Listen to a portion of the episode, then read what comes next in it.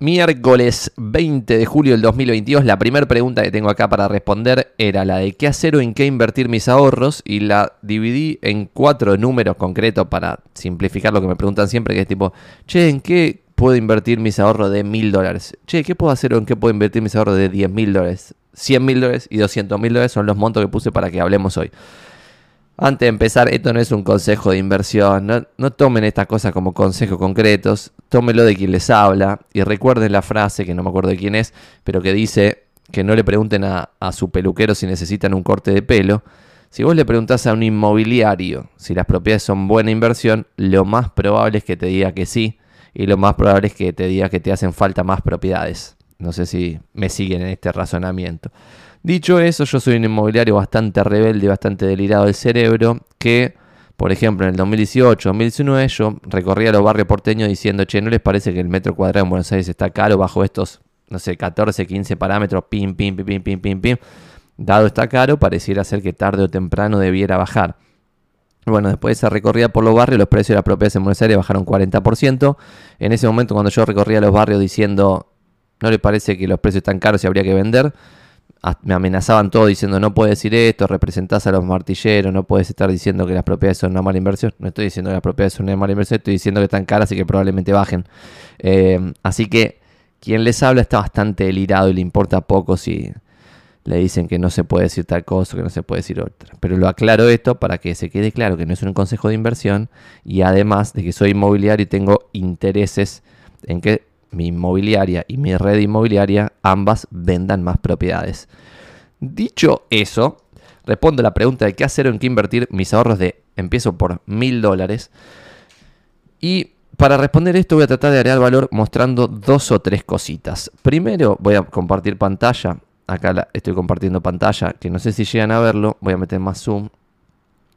Acá en este gráfico que muestra JP Morgan, esto es importante, presten atención te muestra cuánto rinden las distintas inversiones que una persona puede hacer, los distintos portafolios que se pueden armar entre distintas inversiones y la columnita naranja es lo que le saca el inversor promedio a su plata. Y esto es muy importante. Vamos a volver sobre esto en montos más grandes, pero para empezar a hablar de esto lo que quería decirles es, 1.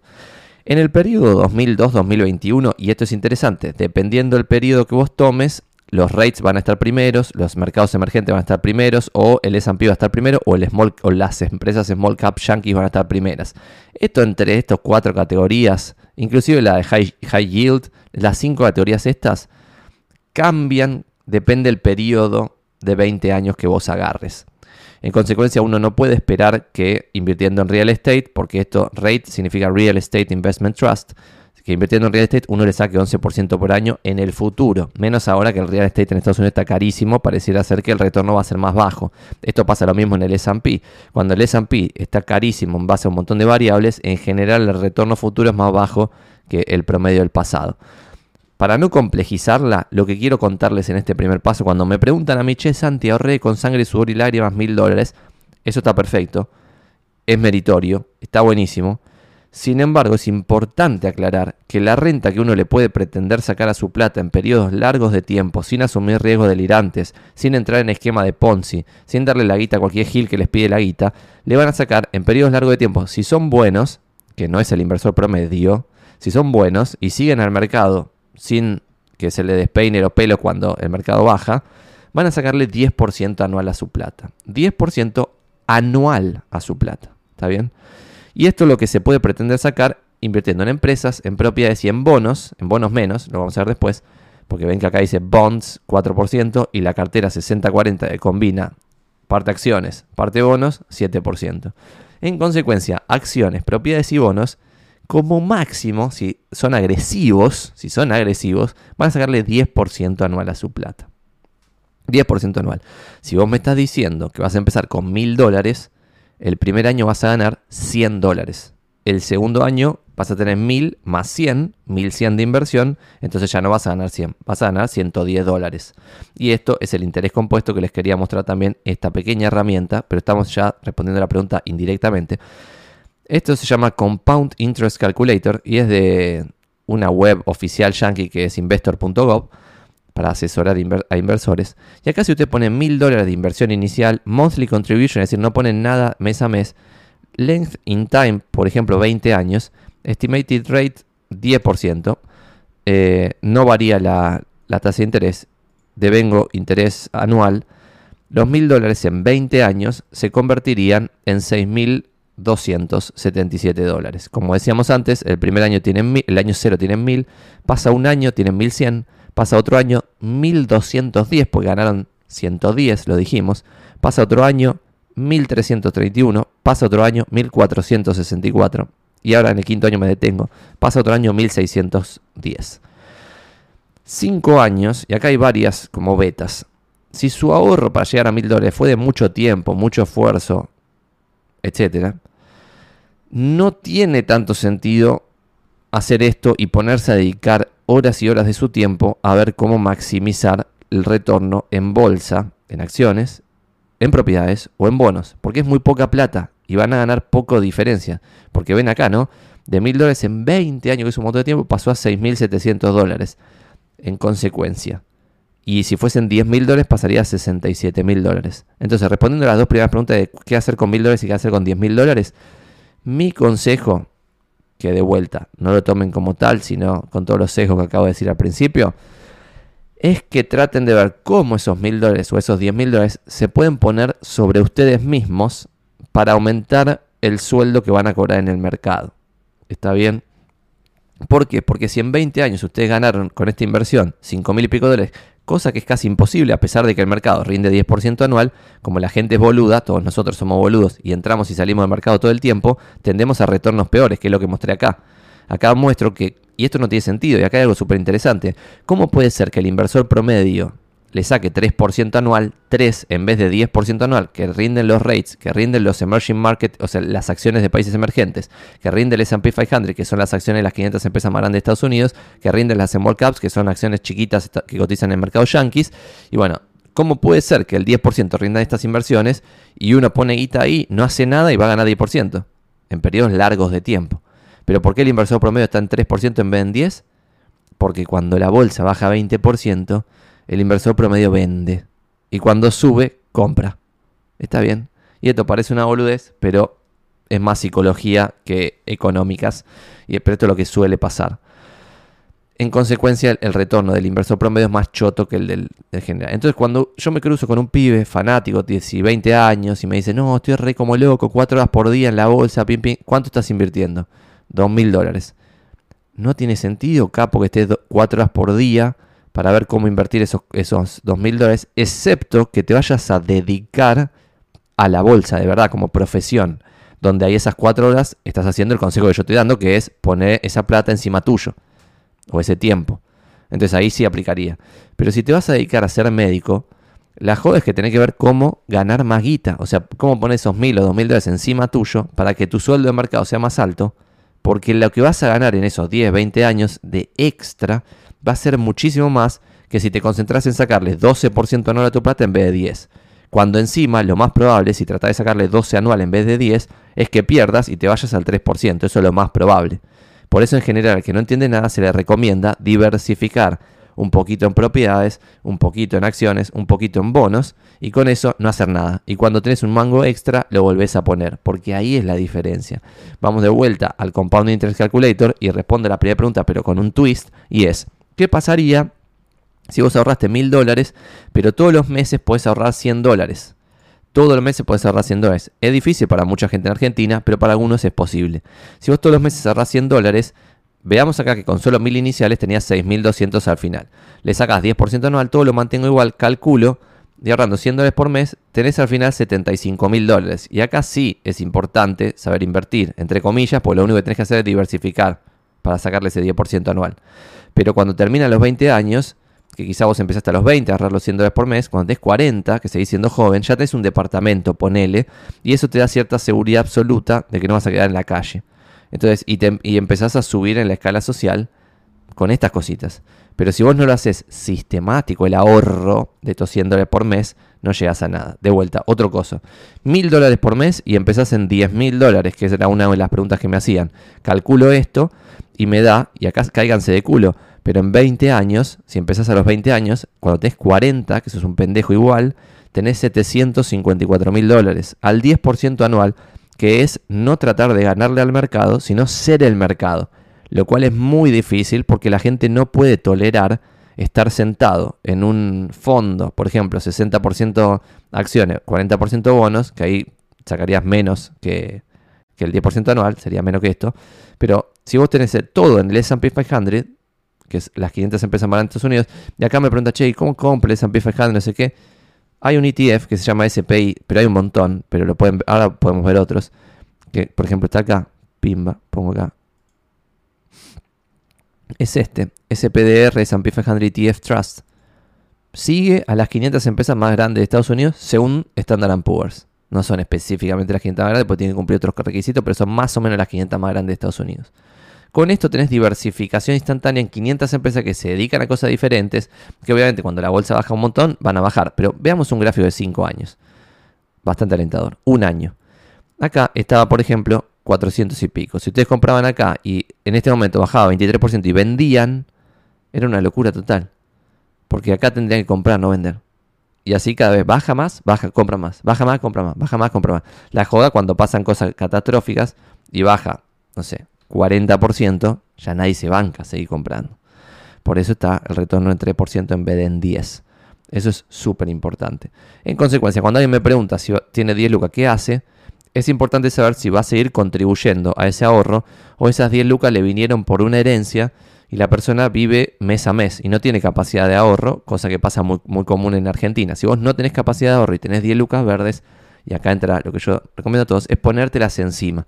Ponértelas encima no es comprarte pilcha que valga carísima, sino hacer cursos de capacitación para que en tu laburo te paguen más, hacer un negocito o un side project, eso es lo que yo hice yo cuando terminé secundaria, no sé, tenía 150 dólares, 200 dólares, no me acuerdo cuánto tenía, pero era un monto así, tipo ciento y pico de dólares. Me junté con un amigo, imprimimos una revistita garcha, pues no nos daba para mucho con esa plata. Y eso fue como un proyecto que después tomó vida propia. Y cuando, no sé, pusimos 300, no me acuerdo el monto exacto, pero 250 o 300 dólares, igual lo tengo acá. dato color, es interesante. De, un segundo a ver si lo encuentro, porque es interesante este dato de color.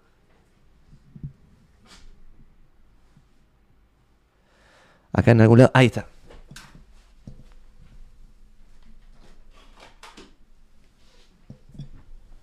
Acá tengo un cuadrito que es el, presupuesto que me hizo una imprenta, no sé si se llega a ver de copy 1, ya no existe más la imprenta, tristemente.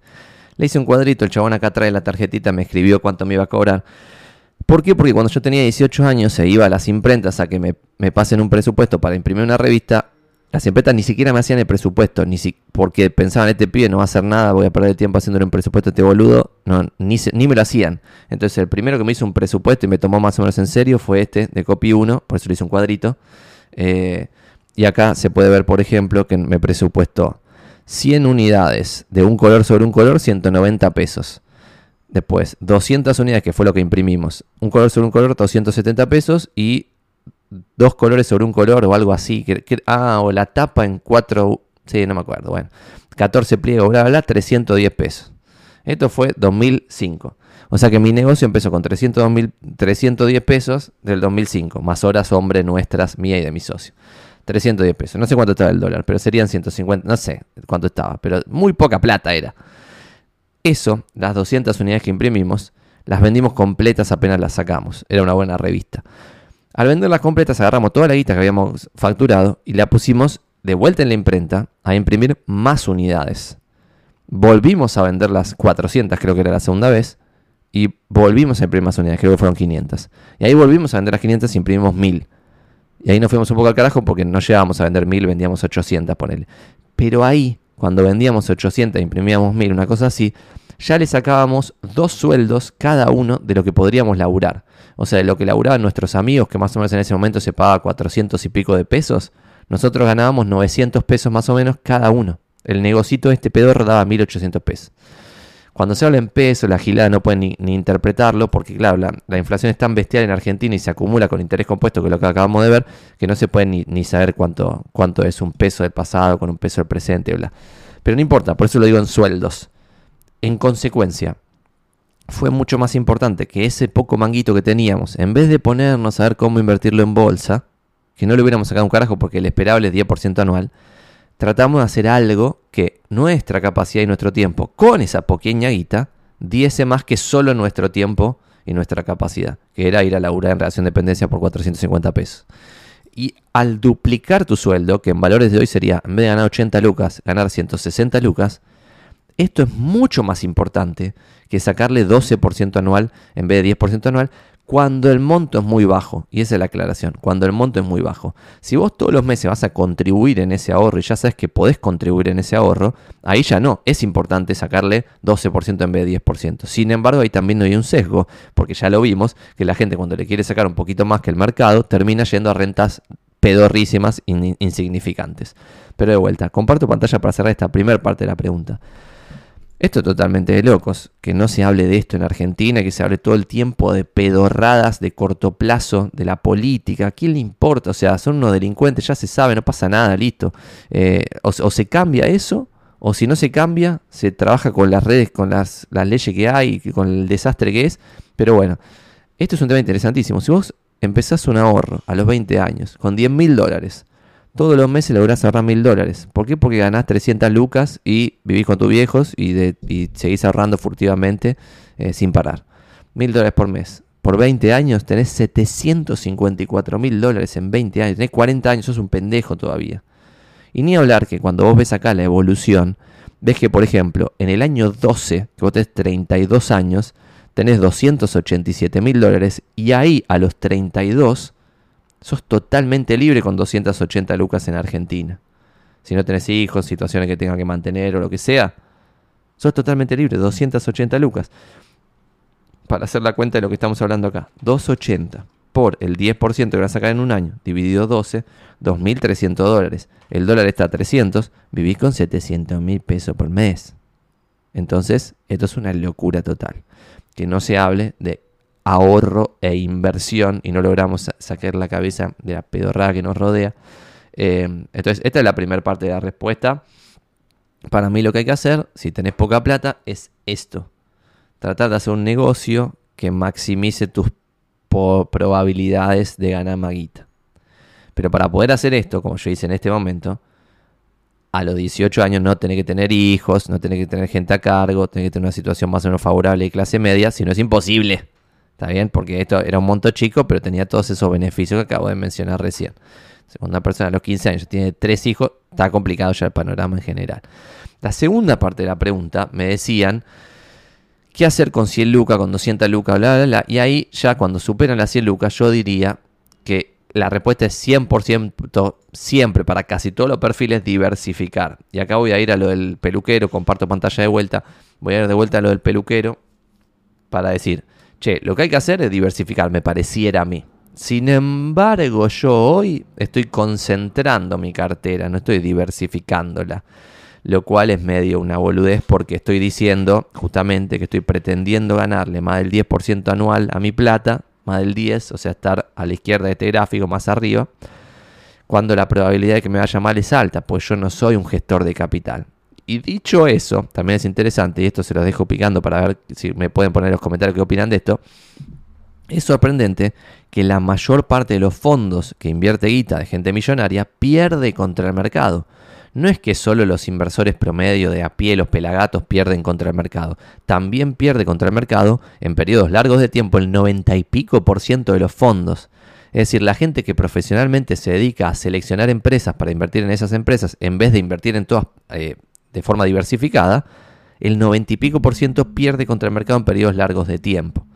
Entonces, pretender yo creerme, que es lo que estoy haciendo, ¿eh? por eso me doy cuenta que está mal, pero sin embargo lo hago, creerme yo mejor que el mercado y no diversificar y poner, por ejemplo, mi plata en la mitad en Argentina, la mitad en Estados Unidos, la mitad en Argentina en dos departamentos y la mitad en Estados Unidos en muy pocas empresas bien concretas, que son Berkshire Hathaway, Alibaba, Seritage Growth Properties y un par más. Entonces, ¿Esto está bien? Eh, qué sé yo. Pareciera estar mal por lo que vemos en los números. Estoy tratando de ganarle al mercado.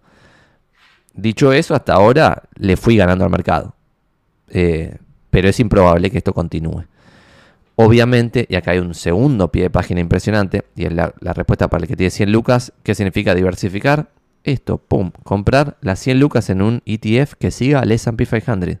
y no tener las 100 lucas en un único departamento porteño, porque si vos no diversificas y tenés todo en un departamento, tenés todo en propiedades. Si las propiedades bajan 40%, perdés 40%, que son 40 mil dólares, que es una locura, pues probablemente este, los que son propietarios están perdiendo más guita con lo que bajan las propiedades que con lo que ganan trabajando. Es una locura. Segundo, es sorprendente, pero pasa en la vida real también, que cuando vos no diversificás y pones toda tu guita en un solo departamento, no solo estás invirtiendo en real estate, por lo tanto te pega el 40%, sino que estás invirtiendo en una zona específica. La gente no dice, che, voy a invertir en, en real estate de Buenos Aires, entonces me voy a comprar tres porquerías chiquititas de treinta y pico de mil en distintos lugares, tipo dos cocheritas en Recoleta, un departamento en Constitución y en Villa Luro, donde sea, otra cosita.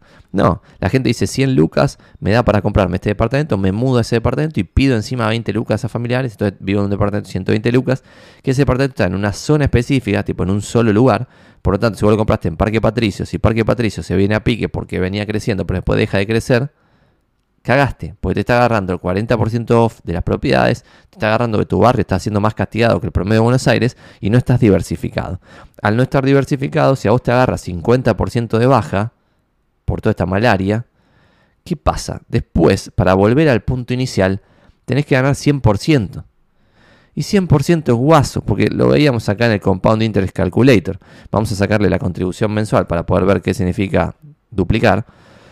Pero duplicar significa el 10% anual, que las 10 lucas que vos tenés se conviertan en 20, vas a tardar 8 años. ¿Está bien? Y acá hay algo interesante también, y esto es lo que yo siempre digo de barato, caro, que es difícil saber cuándo algo está barato, pero no tan difícil. Bueno, si vos tenías una propiedad en Buenos Aires y ahora perdiste el 50% del, de lo que vos tenías ahorrado en esa propiedad, si las propiedades subiesen 10% anual de acá para adelante, tardarías 8 años en volver al punto inicial. Por lo tanto, son 4 años de baja y 8 años de recuperación. En 12 años estás en cero. Y en 12 años, si vos hubieras invertido diversificadamente al 10% anual, en 12 años estarías, en vez de con 1, estarías en 3,1. Hubieras triplicado al 10% anual por 12 años. Entonces acá también es interesante ver que cuando vos tenés monto 200 lucas, 100 lucas, 300 lucas, no podés tener todo en un departamento. Vos estás loco, en una casa. Y eso es lo que hace toda la clase media. La clase media agarra, voy a dejar de compartir pantalla porque esto ya mostramos lo que quería mostrar de Compound Interest Calculator. Lo pueden googlear, Compound Interest Calculator. Aunque no hablan inglés, lo pasan por otro traductor y ponen los números. Lo, que a mí me sorprende de la clase media porteña es que por ejemplo, tienen 100 lucas, heredan 50, tienen 150 horas, le piden a tres familiares 20 lucas y se mudan a algo de 170. Cuando en el departamento de 100 ya estaban viviendo, en la casa, ya estaban viviendo y ya estaban bien, regular, como fuese. Si vos te bancabas estar en ese departamento de 100 en vez de pasar de 170, ya tenés 70 lucas que pueden ir a esto. Y si vos a las 100 originales no las te estás mirando, porque acá hay algo interesante y vuelvo a compartir pantalla para mostrar esto de por qué pasa esto. Dato interesante. ¿Saben por qué? Bueno, acá los rates están ganando, que Real Estate está ganándole por ahora al S&P 500, pero probablemente después vaya para abajo, pues se va a demoler el, Real Estate en Estados Unidos, supongo tarde o temprano, pues es delirante lo que rindió los últimos años, por eso esto está muy arriba. Pero ponele que después vuelve a lo que pasó siempre, que es que las propiedades y las acciones rinden más o menos lo mismo, más o menos 10% bruto y entre 6 y 7% neto después de impuestos e inflación, en periodos largos de tiempo. ¿Sabían que la gente común le saca más guita, es decir, gana más guita con propiedades que con acciones? Y acá la pregunta es, ¿por qué pasa esto, Santi, si rinden lo mismo? Pasa eso porque en las acciones la gente común está viendo todo el tiempo a cuánto está la acción está viendo que sube, está viendo que baja, está viendo que la empresa vale el doble, que la empresa vale la mitad, que la empresa vale un cuarto, que la empresa vale tres veces más. Entonces eso lo lleva, o nos lleva, a tener un exceso de actividad y estar todo el tiempo comprando y vendiendo cosas. Con propiedades eso es más raro.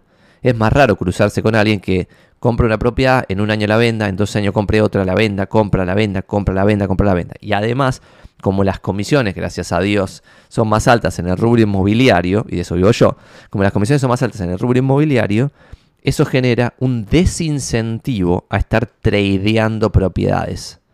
Y al desincentivar eso, y entre comillas obligar a la gente a tener más tiempo en su cartera las propiedades que termina eligiendo, la renta que la gente común le saca a las propiedades es mucho más alta que a las acciones. Está bien. Y esto es súper importante, pues yo me cruzo con gente que no entiende un fulbo de inversiones y pretende ganarle a la bolsa. Yo mismo soy un ejemplo de la ridiculez. Que yo, que estudié económica, todo lo que vos quieras, me dedico algo más o menos parecido, que yo pretenda ganarle al mercado, es ridículo. No, no debiera pretender eso. Debiera pretender ser el mercado. Estar en ese 10% anual bruto y en acciones 6,6% neto. Eso es lo que debiera pretender una persona coherente. Como no somos coherentes, siempre pretendemos ganarle a los demás. Y ahí entran los diversos problemas que se suceden. Em, gracias Sofi, me tira flores. Gracias Franco. Em, buen día a todos. Creo que esta respuesta sirvió. No sé si le vieron valor. Si no, dígamelo. Básicamente, si tenés muy poca plata, pim, negocio o capacitación, ponértelo encima, poder ganar más guita. Si tenés algo más significativo de 100 lucas para arriba, ¿tiene sentido tratar de ganarle al mercado? No tiene sentido. Lo más probable es si tratas de ganarle al mercado, va a ser por debajo del mercado. Sin embargo, a todos nos pasa, a mí incluido, que tenemos esas ganas de ganarle al mercado. Em, así que lo mejor es diversificar. Dicho eso, yo tengo la mitad en dos departamentos en Buenos Aires, la mitad en muy pocas acciones estadounidenses. Em, ¿Cómo ves esta subida de tasa de la Fed? Vamos a responder esa ahora en unos instantes. Voy a leer acá a ver si hay algunas preguntas. Em, vamos a ver. Muchos comentarios de primera intervención en el chat. Eh, me vuelvo loco. Siempre mencionás que lees los balances de las inmobiliarias. ¿Sos de leer los Franchise System Orientation de Keller Williams, Remax, Century, etcétera, bla, bla, Bueno, me está haciendo una pregunta ilegal, Manu, porque uno no se puede hacer con los Franchise System Orientation de las empresas. Em, así que, no. Franco dice, Santi, necesito tu opinión marketinera. Soy Kine por recibirme martillero. En un futuro no lejano dedicarme a esto completamente. La pregunta es, ¿hago nuevamente una marca personal en Instagram o renuevo el que ya tengo? Gran pregunta. Vamos a ir con esa. Eh, antes de las que tengo grabadas porque prefiero responder a las que están acá en vivo. Lee todo el chat, Santi me pone franco en tono de queja. Estoy leyendo desde arriba para abajo, pero todavía no llego. Estoy en las, no sé, las primeras preguntas. Vamos a ir con la primera de Franco, de si hace o renueva su Instagram, bla, bla, bla.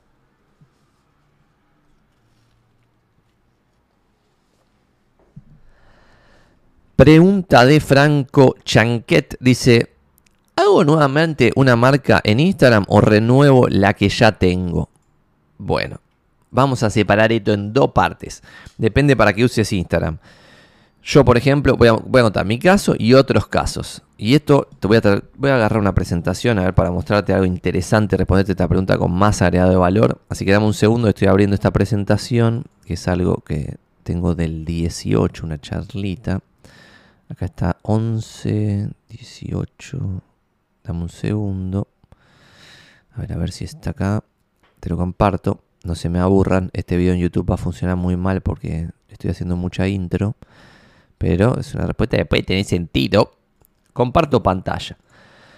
Esto lo hemos visto más de una vez. Ahora voy a mover mi cara para que puedan ver eh, lo que dice en el largo plazo. Pero lo que, la forma en la cual yo ahora sugiero hacer la prospección es tratar de mechar un método de prospección de corto plazo y un método de prospección de largo plazo.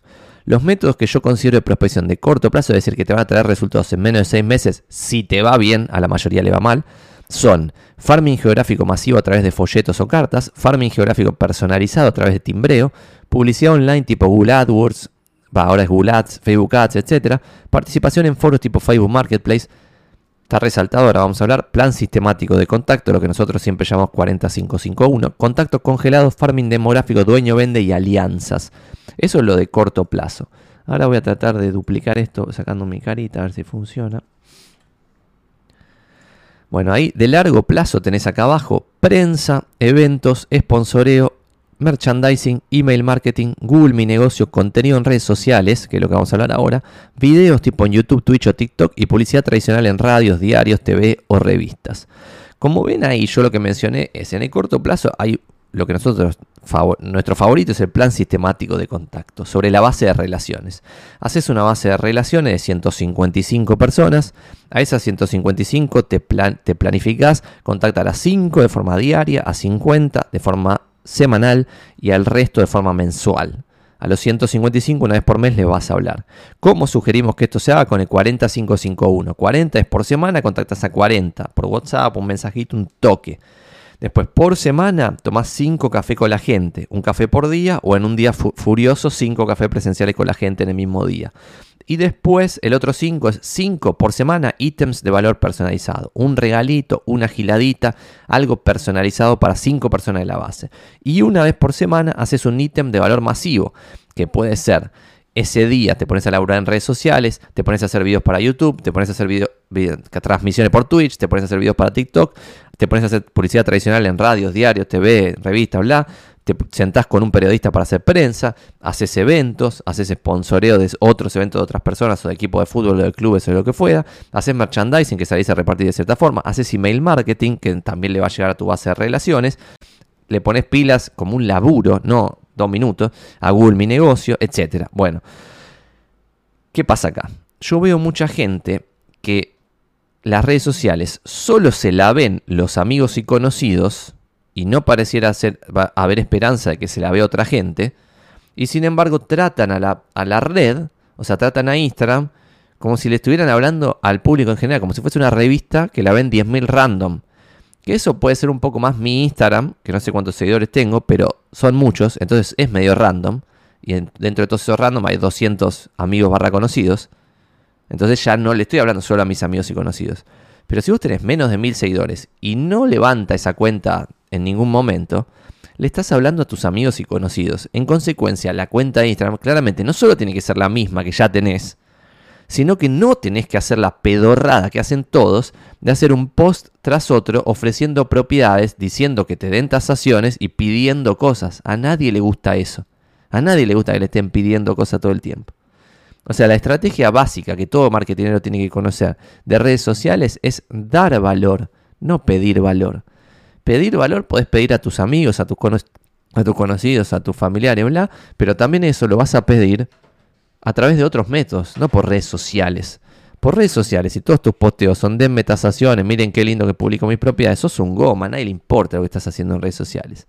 No funciona eso. Fíjense lo que funciona en los que les va bien y qué postean, cómo lo postean, etc. Y a quién le hablan. Porque hay inmobiliarios que tienen terrible negocio y no están en redes sociales. O tienen una red social donde están comiendo un asadito y la boludez, una red social normal. Pero no sé cuándo se hizo popular esta boludez de que todos los inmobiliarios tienen que estar en redes sociales. Si te va a salir mal, no tenés que estar en redes sociales porque estás poniendo plata, tiempo, cabeza en algo que no funciona. ¿Está bien? Y esto que acabo de mostrar de los métodos de corto plazo y los métodos de largo plazo, la metodología que hay que tener ahí es la metodología de Lean Startup, de probar cosas, experimentar, tipo hacer un experimento para testear una hipótesis y si se valida la hipótesis, empezás a hacer otro experimento sobre el experimento anterior. Pero si vos decís un experimento, que tenés una hipótesis, tu hipótesis es, si hago 10 videos por día por 30 días, voy a tener 1000 seguidores nuevos, esos 1000 me van a pedir dos tasaciones y en las tasaciones voy a captar una propiedad. Esa es tu hipótesis, ponele. Haces los 10 videos por día, pues no sos un vago, los haces los publicás, pues ahí ya sos vago y la mayor parte de la gente, eso es lo más fácil de identificar, es tipo, no está trabajando, ¿qué resultado vas a tener capo si no está trabajando? Es obvio. Pero si trabajás, que esos son los casos más difíciles, los más difíciles de resolver, porque ves que la persona se está deslomando y sin embargo no obtiene resultados. ¿Qué puede ser el, problema de eso?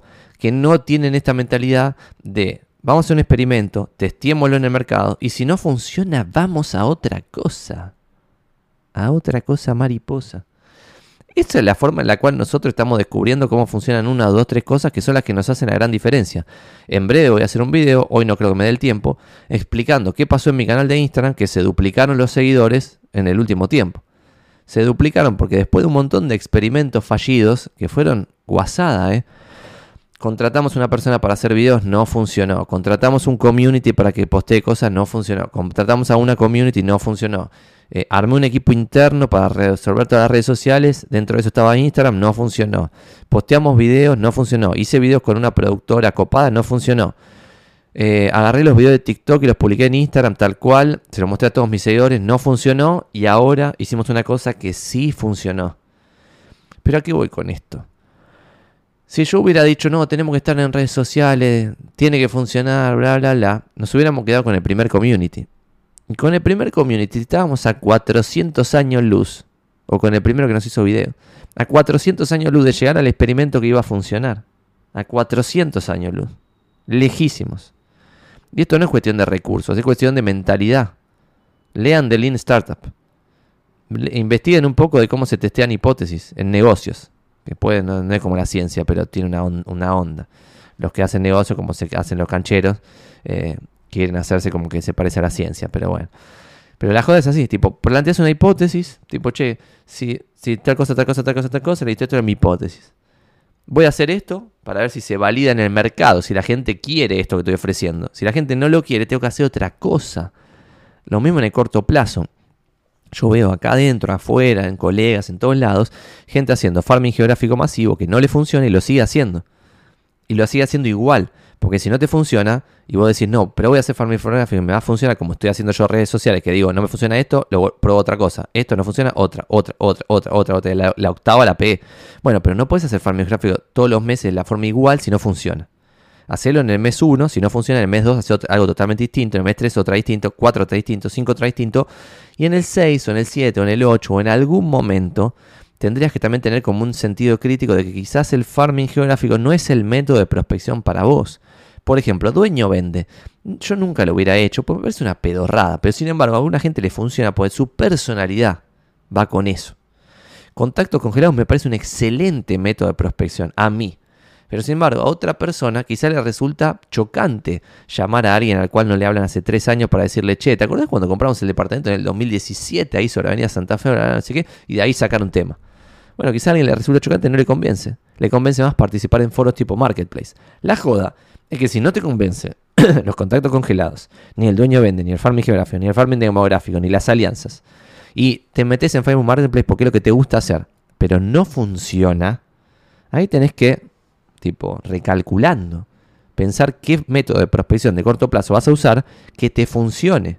Nosotros, al menos en de inmobiliarios, tenemos un periodo de seis meses de gracia de todos los fees, de todos los fees que te castigan por no vender nada, justamente para dar un periodo de pruebas. Pero no puede pasar un mes, no hiciste un carajo, dos meses no hiciste un carajo, tres meses no hiciste un carajo, y al cuarto mes probá tímidamente dos boludeces. Hay gente que cree que está haciendo redes sociales porque hace tres posteos por día. Eso a mí particularmente me vuelve loco. O sea, me vuelve loco porque las pruebas que vos tenés que hacer tienen que ser de un laburo verdadero. No puedes hacer dos pavaditas y pretender que funcione. Y eso no lo puedes pretender porque ya hay gente trabajando de verdad. El otro día compartí también en la oficina, voy a ver si puedo compartir esta pantalla con este tema liquidamos, una fórmula secreta que es la que voy a compartir en breve en algún video, pero todavía no lo estoy compartiendo. Pero solamente voy a mostrar la fórmula secreta. Ah, no la tengo acá. Pero bueno, si alguien se mete a mi Instagram, va a ver que la prueba, la última prueba que estamos haciendo es publicar de 30 a 40 reels por día de cierta forma, que ya lo voy a contar en algún video en el futuro. Y esa es la prueba a la cual llegamos después de un montón de, experimentación. Dicho eso, después de yo compartir esto con mi propio equipo, varios de mi equipo lo están haciendo, pero tenés dos, dos errores, si se quiere, dos resultados. El primero es un error que es no hacer los 30, 40 reels por día, de la forma en la cual validamos que funciona. Pues si haces 10, no estás haciendo lo que dijimos que funcionaba, que es de 30 a 40 por día y posteado de cierta forma. Y los otros es que están haciéndolo, pero no les funciona. Si no le funciona, es porque quizás hay algo de que vos tenés que ser una especie de Santi Magnin, de Santi Vende, que es este personaje, que soy yo igual, eh, pero de Santiago Magnin, de Marcela Genta, de Tomio Viña, de ciertos miembros académicos que ya les está funcionando el concepto de redes sociales. Si vos intentás, intentás, intentás y no te funciona, hay una beta de, che, está bueno, perseverancia, no hay que rendirse, pero sin embargo, darse la cabeza contra la pared infinitas veces sin cambiar de rumbo, no te va a beneficiar, porque el rubro inmobiliario es tan pero tan generoso que seas como seas vos, va a haber un método de prospección que te va a servir. Entonces, ¿para qué estás probando y reprobando lo que no te va a servir? si hay otros métodos de prospección que sí te pueden servir. Gracias, Franco, por la pregunta. No sé si te respondí, pero traté de agregar muchísimo valor. Buen día, vengo siguiendo tu canal y es el primer vivo. Me gustaría saber qué pasa si después de una oferta aceptada por una propiedad no se cumple el plazo de 45 días máximo hasta la escrituración o la condición de que la propiedad esté deshabitada al momento de escrituración. ¿Puede el propietario retirarse sin penalidad en algún caso? Bueno, vamos a responder esta pregunta que me hace, me hace referencia a qué pasa cuando se cumple el plazo de 45 días hasta la escrituración o las condiciones de propiedad está deshabitada el momento de escrituración. En todas las reservas que nosotros redactamos, amigo Aye o amiga Aye, es, dice que es cuando la culpa es de una de las partes, debe pagar doblada la reserva o perder lo que puso por completo. Es decir, si el comprador no hizo las diligencias suficientes para que la propiedad se pueda escriturar en 45 días, o si el vendedor, cuando le pidieron la escritura, tardó 40 días en llevar la escritura en original a la escribanía, y eso no lo había avisado antes, porque puede pasar y si lo avisas antes y lo pones en el documento no hay ningún drama, si queda clara la responsabilidad, la culpa de uno de los dos, ahí ese, si es el comprador, va a perder la reserva, y si es el vendedor, va a tener que devolver la reserva por dos. Devuelve la reserva y pone un monto él igual a lo que le pusieron de reserva. Sin embargo, hay situaciones en la vida que nos pasan acá todo el tiempo, que es que por alguna situación imprevista se estira el tiempo. Si no es culpa de ninguna de las dos partes, no se pueden retirar las partes porque claramente los dos hicieron lo que tenían que hacer. Y si los dos hicieron lo que tenían que hacer, pero vino una cuarentena y se estiraron los tiempos, no sé qué, bla, bla, ahí es discutible lo que va a pasar con la operación. Lo que no es discutible es la multa. La multa no va a aplicar, no se va a devolver doblada ni va a perder la reserva el comprador. Sin embargo, depende cómo esté redactada la reserva, va a caerse la operación o no. A nosotros cuando vino la cuarentena se nos cayeron un par de operaciones porque estaban redactadas de forma tal que decían que si a los 90 días, por ejemplo, no se hacía la operación y no había culpa de ninguno de los dos, listo, se volvía a la reserva y listo, nos vimos en Disney, no se hacía la operación. ¿Qué pasó con eso? Y una desgracia porque los precios de las propiedades bajaron cuando empezó la cuarentena, entonces al bajar los precios, el que había dejado 10 lucas, para comprar la propiedad, estaba esperando fervientemente que llegue el día 91 para poder llevarse las 10 lucas y comprar otra propiedad que ya había bajado de precio. Pero bueno, eso para nosotros fue un aprendizaje y ahora todas nuestras eh, reservas hacen referencia a imprevistos catastróficos. Por ejemplo, si cierra el registro de propiedad inmueble, no se, los tiempos se estiran automáticamente. Eso es lo que dice nuestra reserva. Si hay una cuarentena obligatoria, los tiempos se estiran eh, automáticamente. Si no se puede hacer la operación porque las entidades que intervienen en la operación están, por ejemplo, las escribanías tienen prohibido operar, si les prohíben operar, los tiempos se estiran automáticamente. Bueno, entonces va a depender de cómo esté redactada tu reserva. Eh, me hace como una repregunta sobre eso y dice, ¿puede el comprador retirarse sin penalidad en algún caso una operación de compra de propiedad con reserva ya aceptada? Bueno, se puede retirar si el tiempo ya se, superó, se puede retirar y le devuelven la reserva. Pero de vuelta, hay que ver cómo está redactada la reserva. Em, acá Franco dice, no, que crack que sos, recién me entero que streameas en Twitch, ahora te voy a mirar siempre. Qué grande Franco, si me vas a mirar siempre, es siempre los miércoles a las 9 y media, de 9 y media a 11, tratamos de hacer un Twitch de inversiones inmobiliarias, corretaje inmobiliario e inversiones en general. Eh, Mariano dice, Santi, ¿cómo va?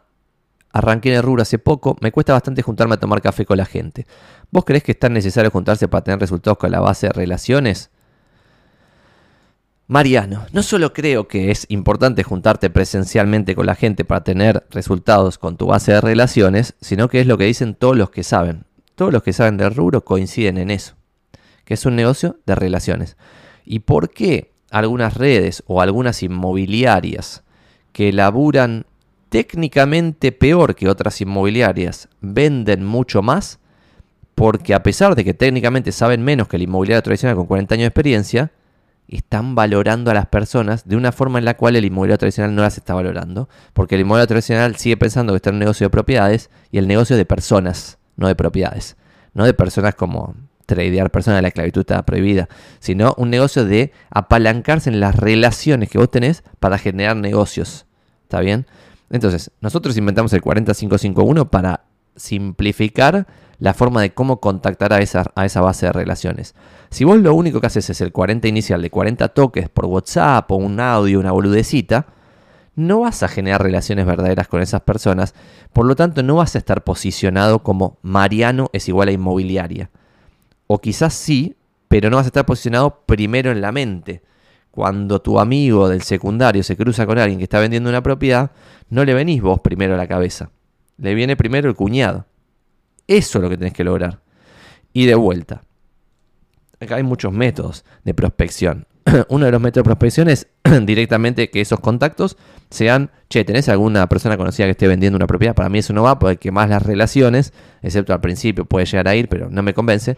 Para mí lo que me convence es, con un método masivo, no invasivo, tipo email marketing, Facebook, Instagram, Twitch como esto, YouTube, TikTok o lo que fuese, donde tus amigos te siguen, ahí posicionarte como el inmobiliario número uno.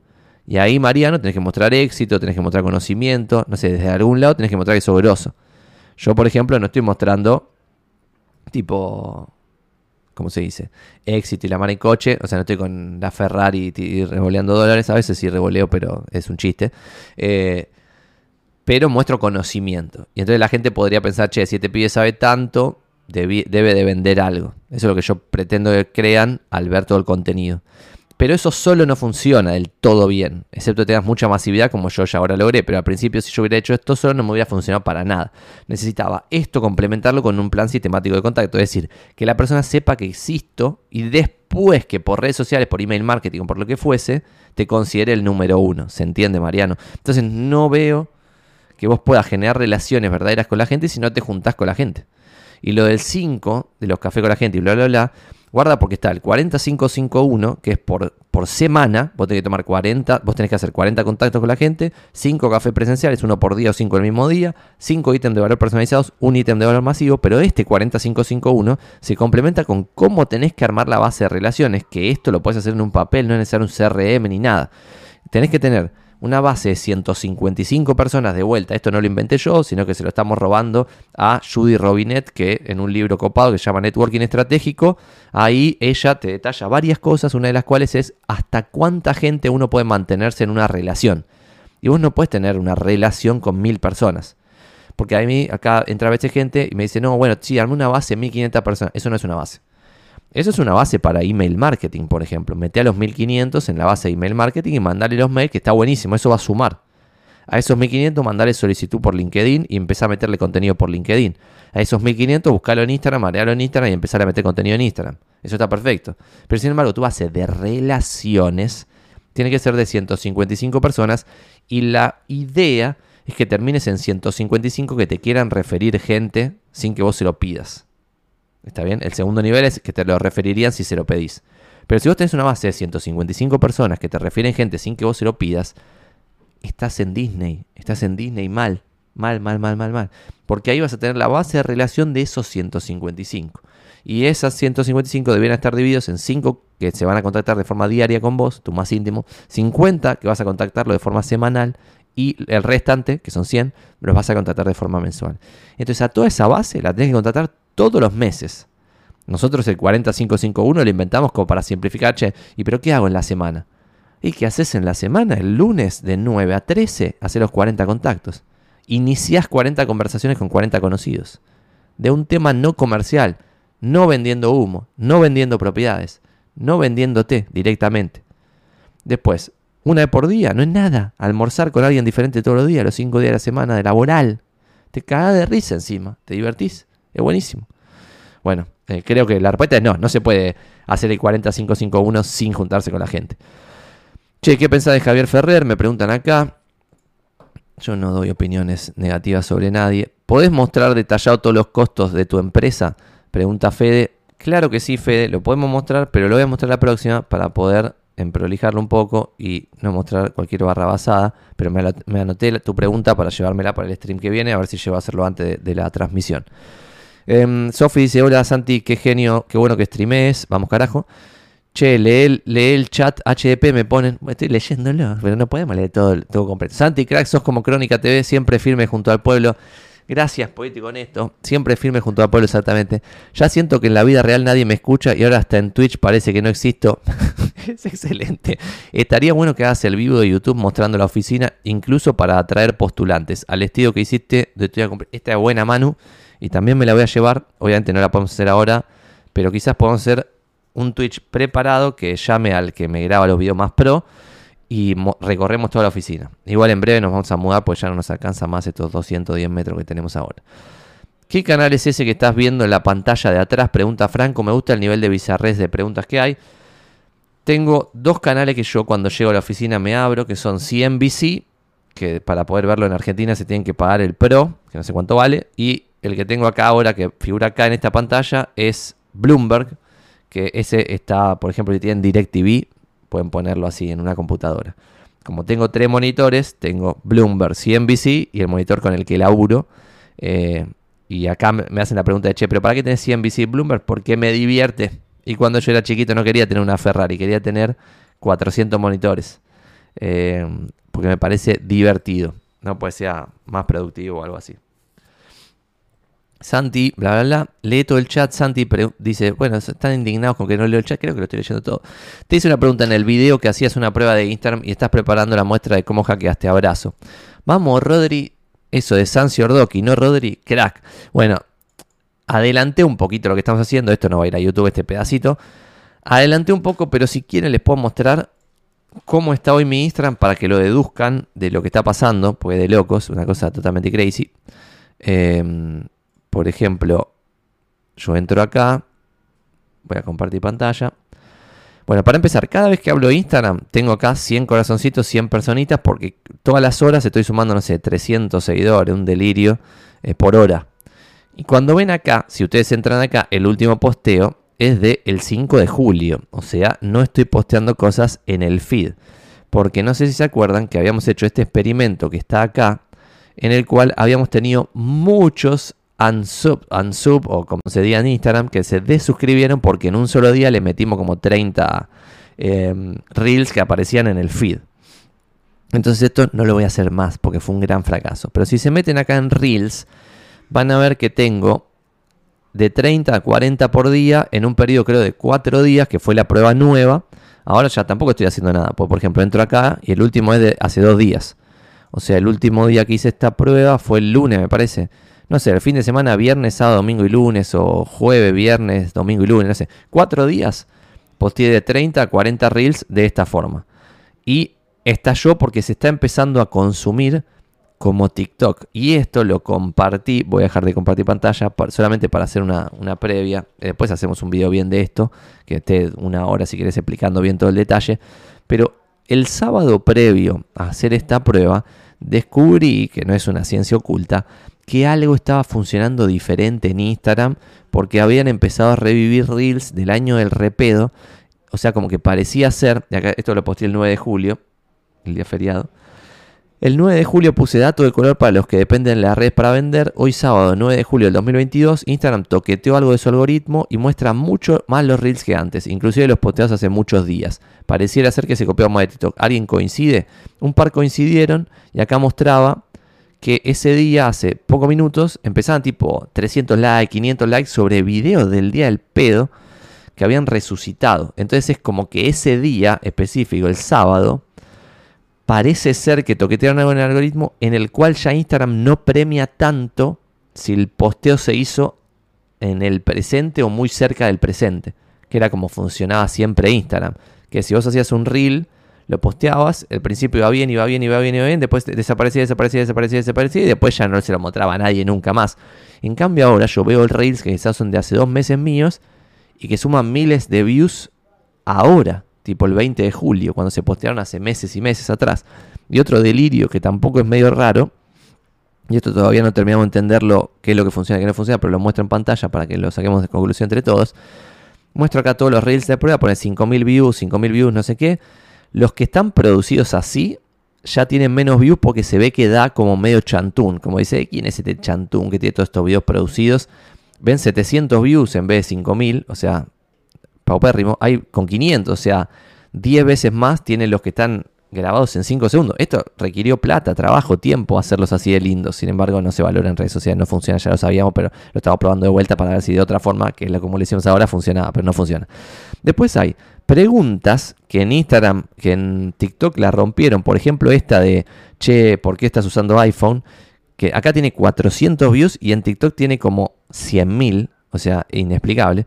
Y después cuando vas acá abajo, ves que videos del año del pedo, o sea, no del año del pedo, pero de este año, pero posteados hace varios meses, empezaron a levantar ahora, cosa medio rara, que no sabemos por qué está pasando. Después tenés Reels con 280 views, no existe, está muerto en el olvido.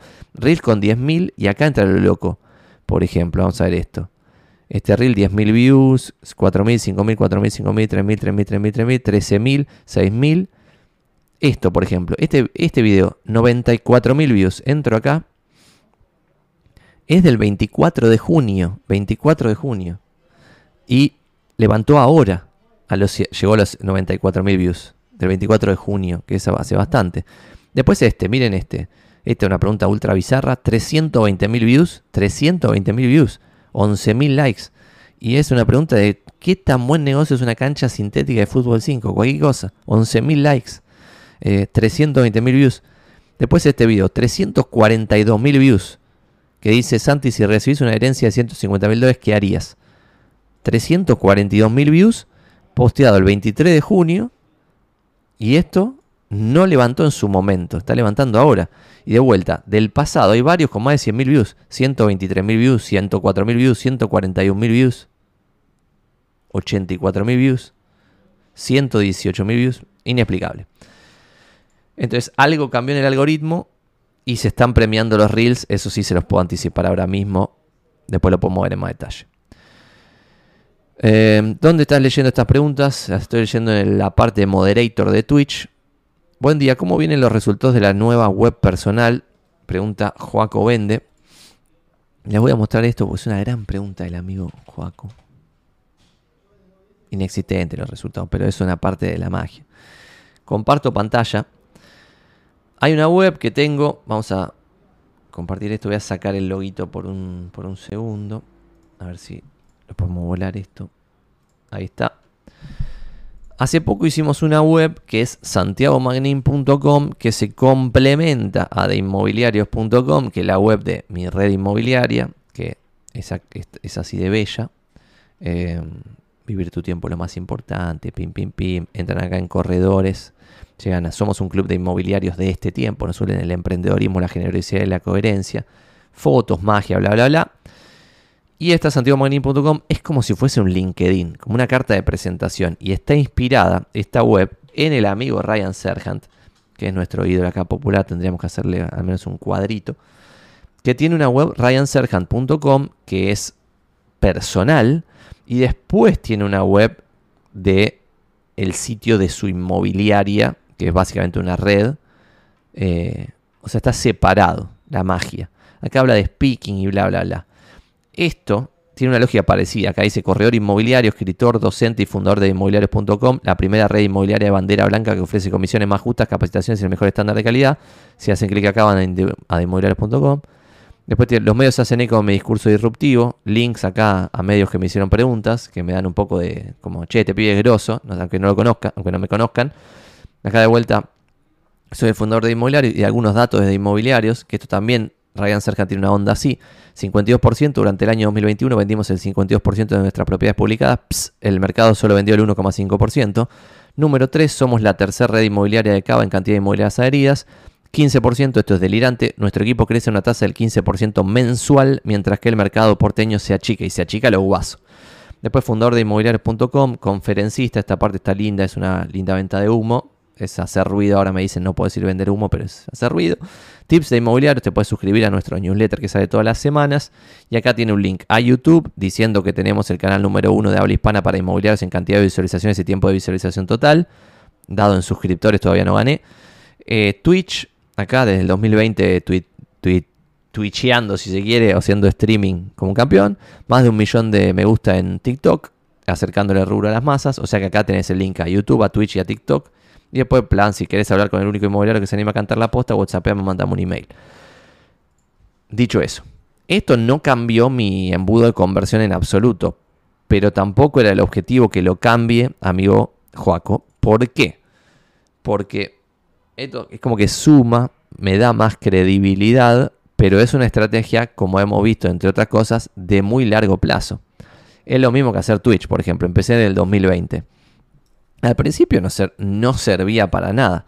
Sin embargo, la magia de hacer una web, transmitir por Twitch, hacer videos para YouTube, hacer videos para TikTok, hacer contenido bueno para Instagram y esas cosas, es que son activos para un marketinero. ¿Por qué? ¿Qué, quiero decir con esto? Si yo este video que estamos haciendo ahora va a quedar en Twitch. Después no solo me va a generar los negocios que se puedan generar entre los 30 que estamos ahora conectados siempre, sino después me va a generar negocios con los 100, 200, 500 que lo vean en Twitch y con los miles que lo vean en YouTube. Y después con las decenas de miles que vean el contenido que hago para Instagram y para TikTok. Pero todo eso son activos. ¿Por qué pude hacer esa prueba de Instagram en dos segundos y postear de 30 a 40 reels por día, varios días, al toque sin trabajar casi nada? Se pudo hacer eso porque tengo contenido casi infinito. Tengo 2000 shorts grabados y cientos y cientos de videos como este copados tratando de agregar valor en, en alguna cosa. Y la web personal va por ese lado. Es un activo. Y acá hay algo interesante. El otro día veía que uno de los chicos, ay, no sé si lo tengo para compartir, pero estaría bueno. Porque uno de los chicos hizo... Ah, no lo encuentro ni en pedo. Bueno, pero hay una herramienta que se llama Linktree. A ver si lo, encuentro porque es un buen ejemplo. Ah, acá lo encontré. Vamos. Así es un buen ejemplo. Hay una herramienta que se llama Linktree, que en general los que hacen redes sociales la tienen más clara, que es lo que ponen como link. Entonces cuando la gente eh, va a tu perfil de Instagram, tipo, le ponen tipo, che, si quieres saber más lo que fuese, hace clic acá y cuando hacen clic van como una mini, como un menú de opciones. Y algo como un pequeño hack que acá hizo Fernando Caro Fretes del equipo de inmobiliarios fue armar un Linktree, que lo vemos acá, para cuando la gente o algún amigo o lo que sea pide el contacto de él, en vez de pasarle, che, mi mail es este, o mi WhatsApp es este, o lo que fuese, los manda al Linktree. ¿Por qué? Porque de esta forma, sin mucha inversión, casi nula, tiene acá los datos de contacto, que es lo que le piden básicamente, tipo el teléfono, el mail, bla, bla, bla. Pero después tiene sus propiedades en cartera para que la persona vea cómo las publica. Después tiene su propio YouTube linkeado. Si hago clic acá voy al YouTube de ingenieros inmobiliarios Llego acá. Voy al TikTok de ingenieros inmobiliarios. Puedo ir, hago clic ahí y tienen 5.000 y pico de seguidores. Algo digno. Y después acá tienen el taller de cómo vender propiedades en menos de 60 días. Que esto se te abre acá directamente. Y en este video se muestran como cracks. Entonces, esto es una herramienta súper superadora a pasar el mail. Cuando te piden el mail, che, ¿cuál es tu mail? Le pasas esto. Para que vos te vendas como grosso y igual le estás pasando el mail, porque el mail está ahí adentro. ¿Está bien? Entonces, la web mía va por ese lado. Va por un lado de largo plazo, generación de activos, que tarde o temprano van a agrandar mi embudo, pero que en el corto plazo no es que convierta en mejor. No es que yo por tener ahora la web santiagomagnin.com, que antes no teníamos, no había nada personal, ahora pase a convertir el doble. O sea, siempre lo digo, lo tengo acá. Pero mi objetivo es llegar a 50.000 personas por mes para que de esas 50.000 la parte del negocio inmobiliario me lleguen 31 tasaciones, que de esas 31 tasaciones me lleguen 4.5 captaciones por mes y de esos 2.25 ventas por mes. Ese es mi nuevo objetivo. El año lo había arrancado con llegar a 50.000 personas para que me lleguen 21 pedidos de tasación, no se hacen todos, y de esos 21 pedidos de tasación tengamos 3 captaciones y de esas 3 captaciones tengamos 1.5 ventas por mes. Esos son mis embudos inmobiliarios que dependen siempre de llegar a 50.000 personas. Cuantos más activos yo tenga generados, menos depende todo el proceso de mí.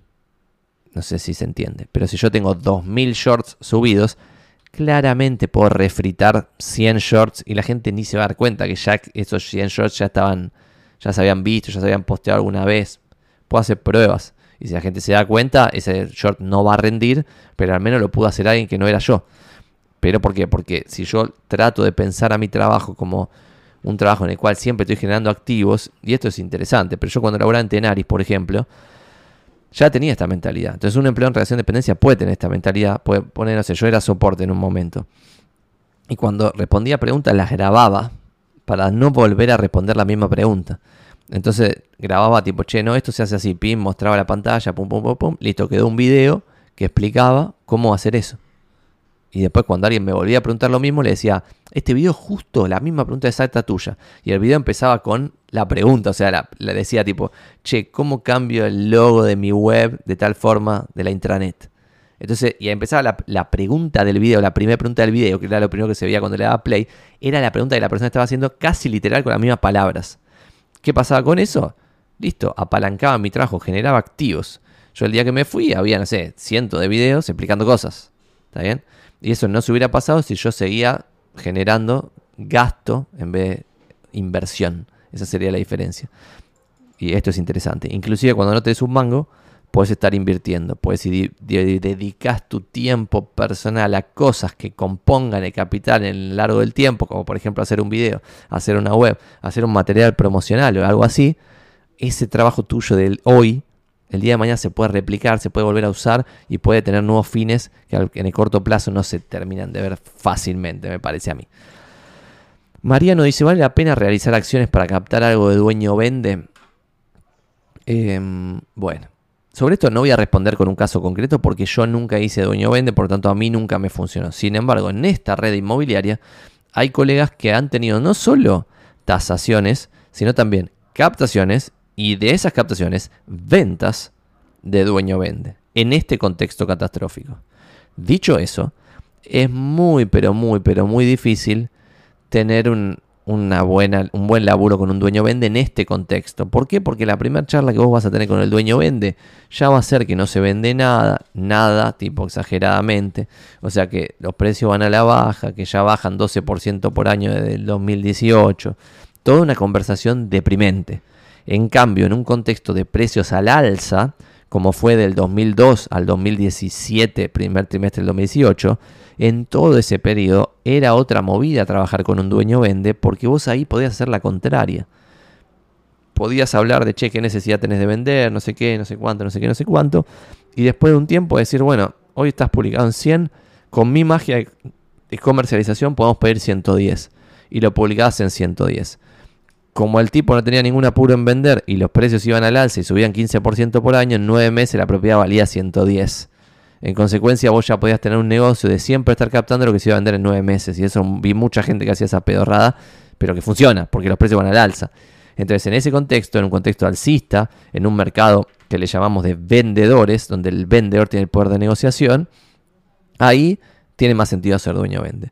En un contexto bajista, en un mercado de compradores, en el cual el comprador tiene el poder de negociación, pues los precios van a la baja, ahí es mucho más difícil hacer dueño vende, porque cada conversación que vos inicies va a terminar siendo siempre más o menos igual, que es, no podemos pedir 100 porque no podemos correr al mercado desde atrás. Esto ya lo mostré en cómo son nuestras carpetas de tasación, que tenemos un gráfico que sale de uno de los libros de Gary Keller, que es el fundador de Keller Williams, que es un gráfico que tiene una línea así y otra línea así, que va para abajo.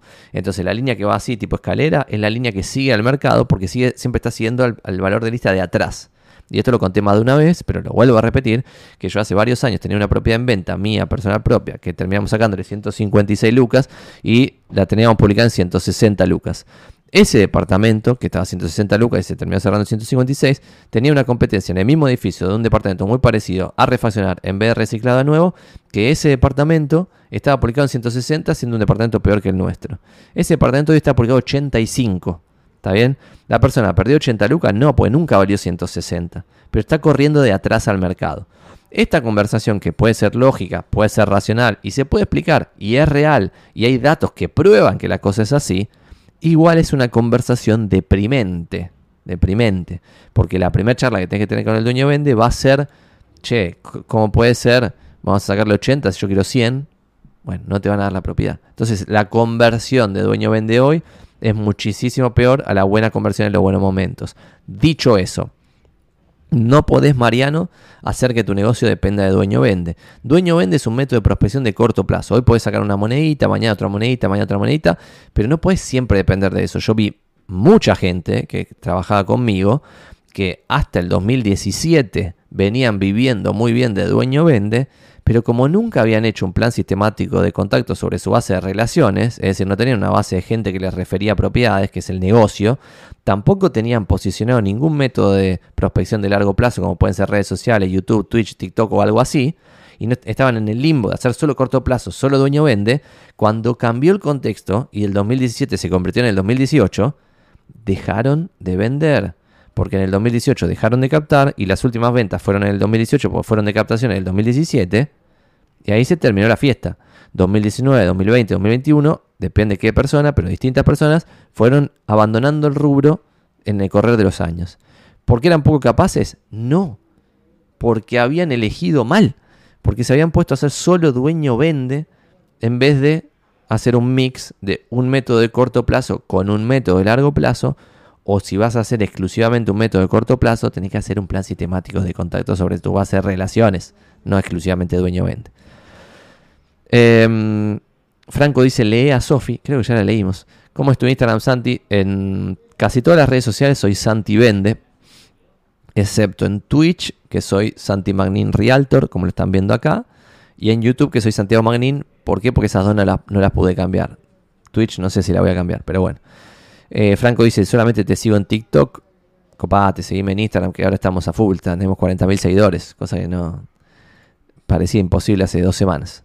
Después de este experimento funcionó. ¿Qué pasaría si, por ejemplo, se van a la mierda los precios de zona prop o los relevamientos? ¿Cómo pagas los de todas las inmobiliarias? Pregunta Fede. Gran pregunta, Fede, porque ahí está viendo cuál es el máximo peligro de este rubro y es el de depender exclusivamente de un relevador o de un portal inmobiliario.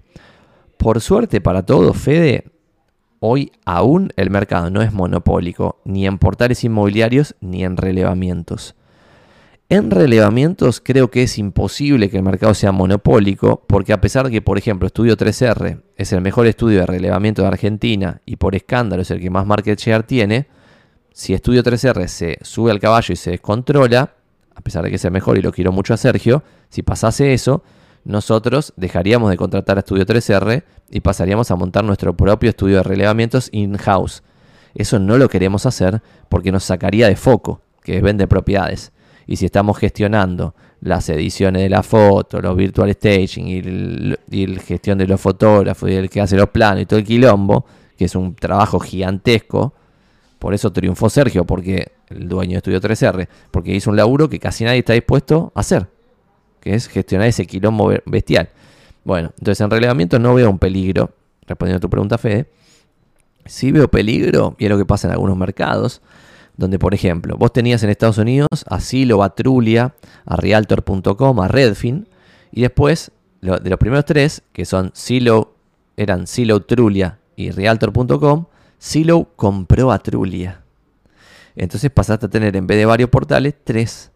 Pasas a tener Silo barra Trulia, que es el mismo. Ahora son dos diferentes, pero la misma empresa es lo mismo. Silo barra Trulia, Realtor.com y Redfin. Redfin es una inmobiliaria, portal inmobiliario, por tanto sale como de esa comparativa. Te quedan dos portales inmobiliarios que manejan el mercado. Si el día de mañana Silo barra Trulia hace un acuerdo o se compran mutuamente o lo que sea a realtor.com, tenés un solo portal inmobiliario que tiene pricing power casi infinito. O sea, no hace infinito porque va a depender hasta cuánto los inmobiliarios estén dispuestos a pagar para no reventarlos y que, inventen un portal nuevo y que funcione, porque es casi imposible hacer que un portal funcione porque no es lo difícil hacer el portal, lo difícil es tener el tráfico. Esto es lo que no se da cuenta la gente. Como hacer un portal inmobiliario, lo hicimos nosotros, lo hace cualquiera. Pero sin embargo, el portal inmobiliario de, inmobiliarios no, mueve la aguja en absoluto en los portales inmobiliarios que existen. No existe. Inclusive no existiría aunque tuviésemos 60.000 propiedades.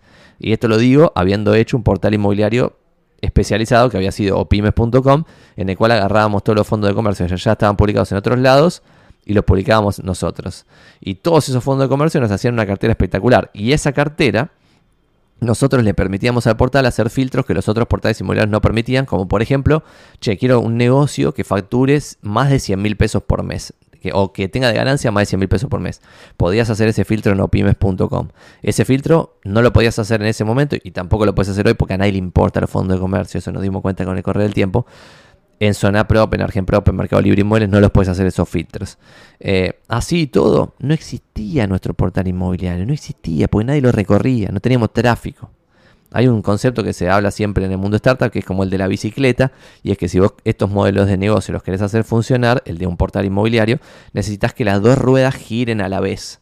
¿Qué quiere decir que las dos ruedas giren a la vez? Que la rueda de anunciantes esté girando, que tengas producto para publicar y que la rueda del tráfico comprador esté girando. Con el correr del tiempo, lo más importante se convirtió en la rueda del público comprador, es como una bicicleta vieja con una rueda así y la otra chiquitita así. ¿Por qué? Porque las propiedades vos las podrías tomar prestadas de distintos lugares que ya las hacen públicas.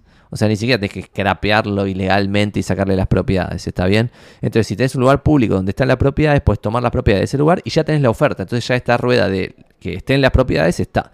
Pero sin embargo, nadie va a entrar a tu portal si no haces publicidad o haces posicionamiento SEO o lo que fuese con cierto nivel de, diferenciación que nadie logra. Pues necesita billetera y conocimiento. Así que el riesgo lo veo más desde los portales inmobiliarios como está pasando en Estados Unidos. Em, y hay mucho para hablar de eso, Fede, pero si querés me, mandas un WhatsApp, que no sé si está por acá mi número de WhatsApp, pero ya lo sacamos. Es 11 3621 59. Digo 11 3621 59 es mi número de WhatsApp. Y podemos seguir hablando de esto, pues es muy interesante, porque hay muchos temas que no puedo decir en público, pero que son aún más eh, alocados. Lucio dice, hola Santi, sé que no es tu zona, pero ¿podrías guiarme cómo saber las propiedades vendidas en una ciudad del interior de Buenos Aires? Gracias, loco. Bueno, Lucio, está complicado.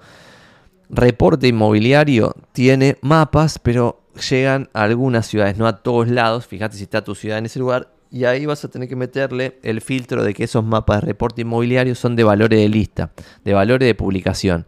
Entonces, como digo siempre, si vos tenés esto es la ciudad de Buenos Aires, pero se adapta a tu lugar más o menos. Vos fijate.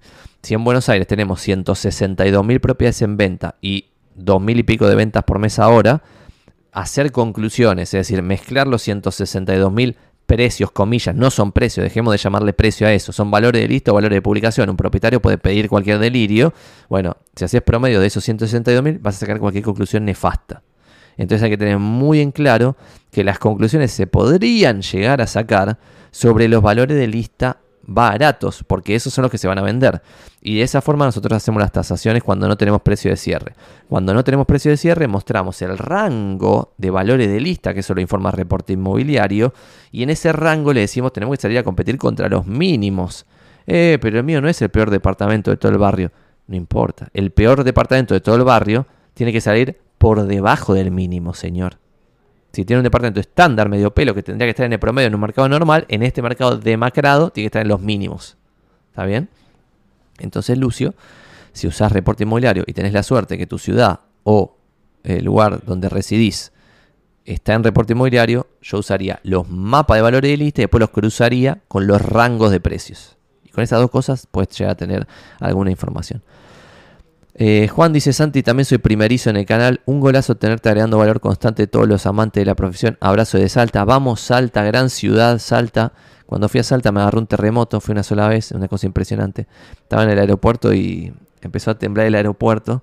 Yo dije, ¿qué carajo? Tipo, este aeropuerto tiembla cuando le vuelan los... los eh, bien porteño céntrico mi pensamiento. Este aeropuerto tiembla cuando le vuelan los aviones alrededor. Y cuando yo iba pensando en ese pensamiento estaba tomando un cafecito ahí en el aeropuerto, cuando como que levanté la vista y vi que todos estaban cagados, como que todos estaban asustados. Y yo no, porque porteño céntrico no sabía lo que era un terremoto. Eh, entonces cuando vi que estaban, estaban cagados, dije, ¿qué carajo está pasando? Y cuando llegué a reaccionar de tipo, ah, están cagados, porque es un terremoto? Ya había pasado. Eh, y ahí nos evacuaron a todos y estuvimos como no sé cuántas horas, 10 horas afuera, esperando a que se, se regularice todo. Muy divertido fue. Santi, ¿puedes explicar la diferencia entre invertir en CDRs y el S&P 500? Pregunta Franco y con esto vamos a ir liquidando y los invito porque ahora vamos a hacer una movida muy loca que el amigo Tomás Ubiña va a empezar a transmitir ahora a las 11 a.m. que si ponen Tomás Ubiña en Twitch van a llegar al Twitch de Tomás Ubiña que quiero mostrar la dirección a ver si lo encuentro. Creo que es Tomás Ubiña. Vamos a ver si lo encuentro. Eh, porque a las 11 va a empezar él. Y ahora podemos empezar con un delirio nivel 2, que es de inmobiliarios uno tras otro transmitiendo por Twitch. Me vuelvo loco de la cabeza.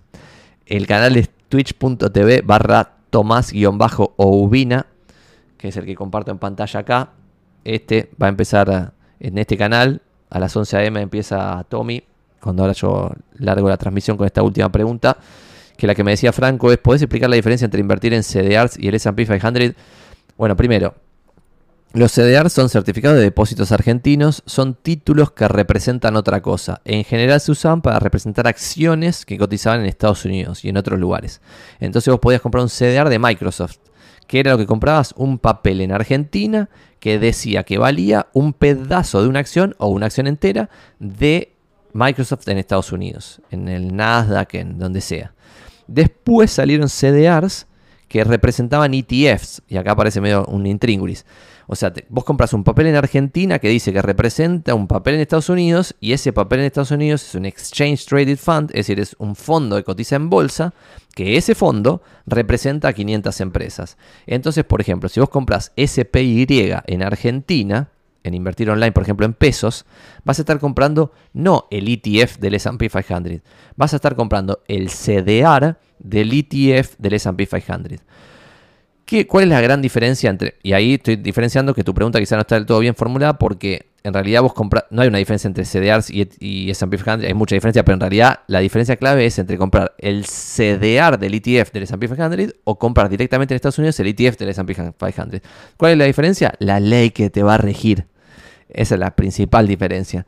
Porque el título acá, el CDR acá, por ahora cotiza en pesos equivalentes a los dólares que está el ETF allá. La diferencia es la ley que rige todo el coso. Estados Unidos, los Estados Unidos de América, han pagado sus deudas los 200 y pico de años que han existido. Es un país confiable, donde hay seguridad jurídica.